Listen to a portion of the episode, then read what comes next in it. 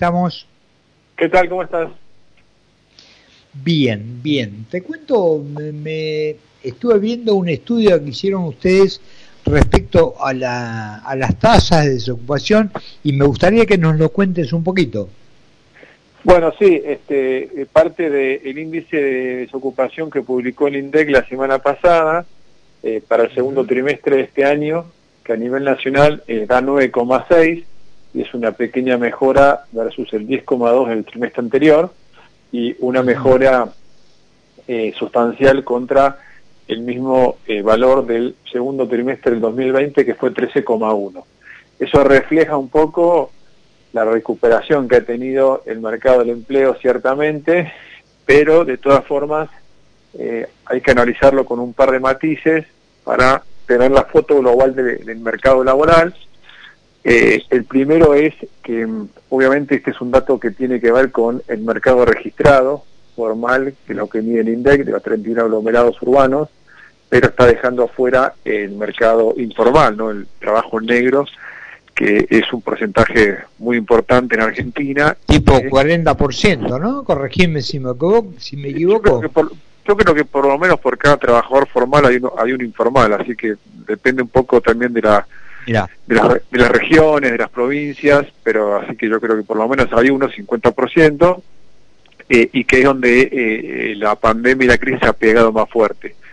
Eh, el otro dato es que ahí sí hay otros índices que tienen que ver con la subocupación, que es de un 12%, 12, 12,4 creo que, y que creció versus el periodo anterior, eh, y el otro es lo que se llama ocupados, eh, subocupados demandantes, perdón, ocupados demandantes, que es gente que, eh, si bien está trabajando, tiene capacidad o voluntad para trabajar más horas o más días en otro lugar, o sea, no, está en un trabajo a tiempo completo totalmente, y ese, ese porcentaje es de un 17% contra un 11% que era en el segundo trimestre del año pasado, es decir, hay una recuperación del empleo este, formal, pero pareciera de una calidad eh, que no es la misma que eh, el año pasado. Entonces, bueno, eh, de alguna manera estamos llegando al, desempleo estructural que teníamos antes la pandemia, pero que era un número ya preocupante, ¿no? salimos de, de, un lugar muy malo, pero estamos en un lugar igualmente crítico, ¿no? ¿Tenés un desagregado de, por ejemplo, cuántas mujeres, cuántos varones, eh, digamos, rangos etarios. Bueno, eh, mujeres y varones, sí, hay un dato que tiene que ver con el desempleo joven, que, que, que bueno, que el INDEC lo de 14 a 29 años, y que en las mujeres, si no me equivoco, está en torno al 22%, en los hombres 16%, pero que es un valor que en el, ah. en el, corazón, en el corazón de la crisis eh, llegó en las mujeres al 26%, es decir, una de cada cuatro mujeres eh, jóvenes que trabajan en blanco no conseguían empleo. Eso se ha recuperado y demás. Y después también tenés otro corte, que es por regiones, que también hay que mirarlo, eh, y este 9,6 tiene valores más altos, que llegan al 11, al 12 en eh, Gran Rosario, Gran Córdoba, me parece que también este Santa Rosa está con casi 13 puntos, y después creo que también Catamarca. es decir, que tiene este, diferencias. Pero bueno, sí, en los jóvenes el desempleo históricamente es más alto que el promedio nacional, ¿no? Decime, porque a mí siempre me, me intrigó o no lo termino de entender, a lo mejor es incapacidad mía. Cuando te hablan de eh, cómo se establecen los desempleados, dicen de repente se mide un poco por aquellos que van a buscar trabajo, aunque lo tengan o no, y aquellos que de repente, como saben que no lo van a conseguir, no lo van a buscar y por ende no figura esa demanda. ¿Cómo es? ¿Me lo podés este, explicar? es un poco técnico, yo no tengo tampoco la, el, cálculo exacto, pero es cierto que lo que se, primero que lo que mide el INDEC es sobre la, población económicamente activa, que creo que son 13 millones de personas, ¿no? O sea, ese, ese 9,6% te da más o menos 1.300.000 desocupados. Lo que pasa que esa PEA es verdad que va cambiando en función de qué considera activo en búsqueda laboral.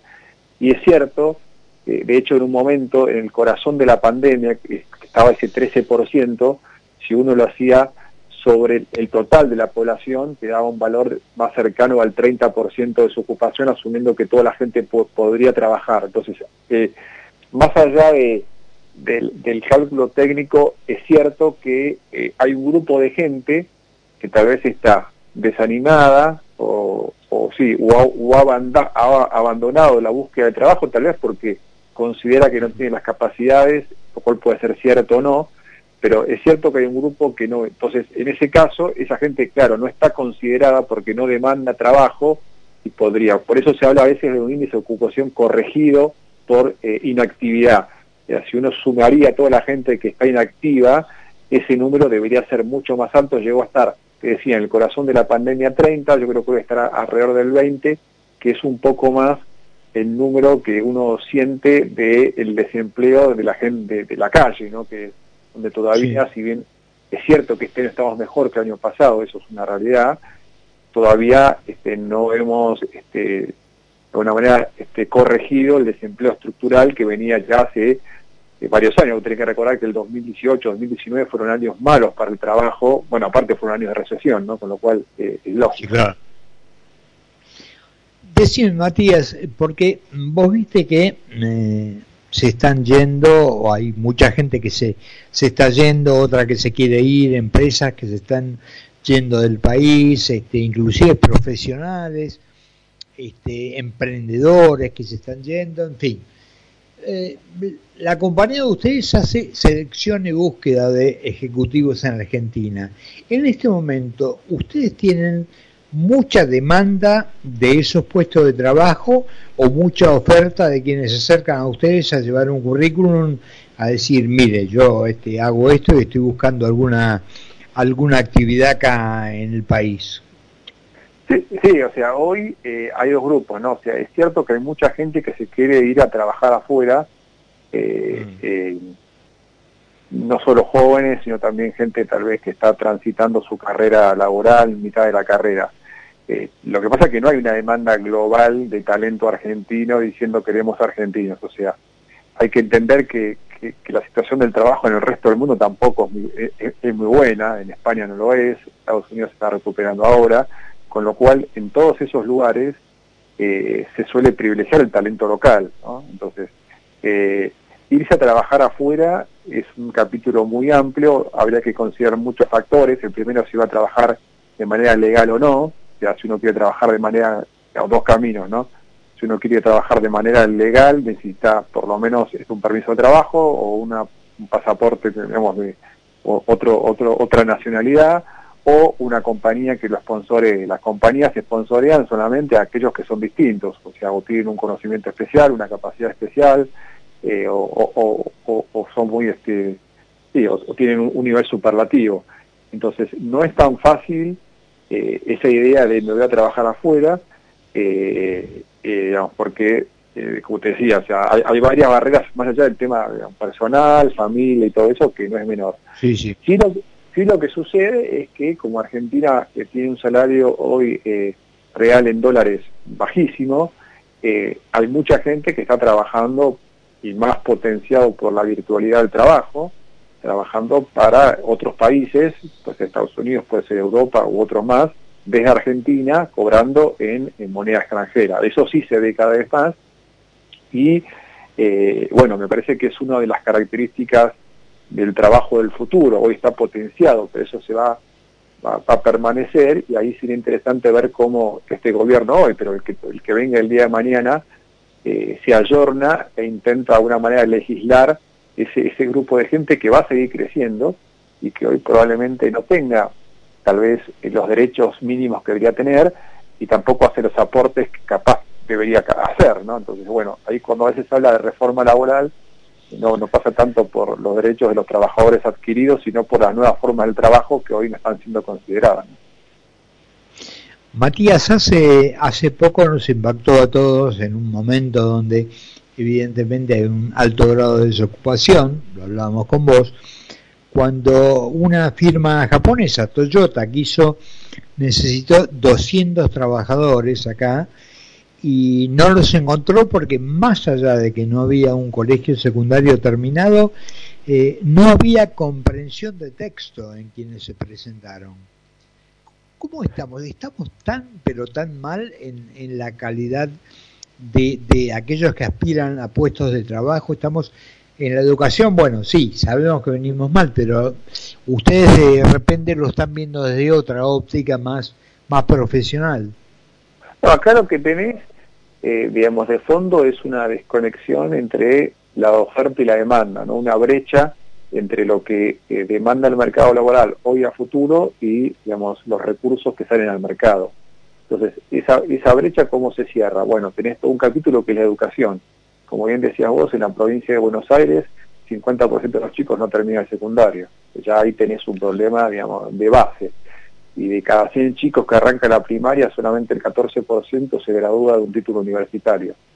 Entonces, eh, eso por un lado. Después tenés la el contenido de la educación, no la currícula, o sea, de aquellos que estudian, cuán jornada está, sobre todo en carreras que se mueven muy rápido, como puede ser tecnología o sistema, o pensar que es una carrera que si uno estudia en la facultad dura cinco años y, lo que cambia el contenido de una carrera de eso de cinco años es totalmente. Entonces, eh, calidad de la educación, eh, contenido de la educación es un capítulo. Y después, eh, achicar la brecha, bueno, pasa por comunicar cuáles son las carreras que se demandan en el mercado y bueno, y empezar a formar recursos humanos para eso, o sea, sin dejar de lado la vocación, pero aquella, hay mucha gente que tal vez no tiene una vocación definida, eh, dice, bueno, a ver qué es lo que, se demanda, y puede ser gente que esté tomando un camino, o sea, hoy si, si estudias sistemas, tenés trabajo muy rápidamente, ¿no? Obviamente que no es para todos, pero digamos, hay gente que tal vez necesita trabajar y, bueno, y puede ser una opción. Sí, hace, hace poco me decía Alito Guadani que en un país que tiene el tema del petróleo y una cantidad de cosas acá, hay muy pocos ingenieros y la mayoría, bueno, están en psicología y todas carreras humanísticas que realmente, bueno, serán útiles, pero de pronto no es la necesidad más imperante que tiene el país, ¿no? Un tercio de los graduados son eh, psicólogos, abogados y contadores. Y después hablando de ingenieros en petróleo, hay un estudio que ha hecho unas universidades eh, privadas más importantes, muy famosa por sus ingenieros sobre Maca Muerta, que ahora está, digamos, en un impasse, pero que en su momento de, digamos, de más furor, hace un par de años, habían hecho un, un, estudio eh, de, los recursos que se, que se necesitaban para vaca muerta, que no son solamente recursos económicos, son recursos humanos, ¿no? Y em, habían este, estimado que vaca muerta funcionando a full, en régimen, que no es el caso actual, pero digamos en un par de años iba a necesitar 300 ingenieros de petróleo por año. Argentina produce hoy 60, es decir, eh, faltan cinco veces más eh, ingenieros en petróleo. Bueno, ¿qué estamos haciendo? Es un poco lo que mencionabas vos. Entonces, esa planificación estratégica de qué recursos humanos necesitamos para el modelo de país que necesitamos es lo que está faltando de alguna manera, como falta en muchos campos en Argentina, ¿no? En la seguridad, en la, en la educación, en, este, en la salud y demás, ¿no? Matías, te agradezco muchísimo estos minutos, nos fue de mucho de, de, tener conocimiento de temas que, bueno, a veces los tocamos muy por arriba, pero pero es importante hablar con la gente que sabe como para tener mejores precisiones. Así que, insisto, te agradezco mucho y te mando un, un abrazo. Gracias a ustedes por el llamado. Hasta luego. Hablamos con Matías eh, gerente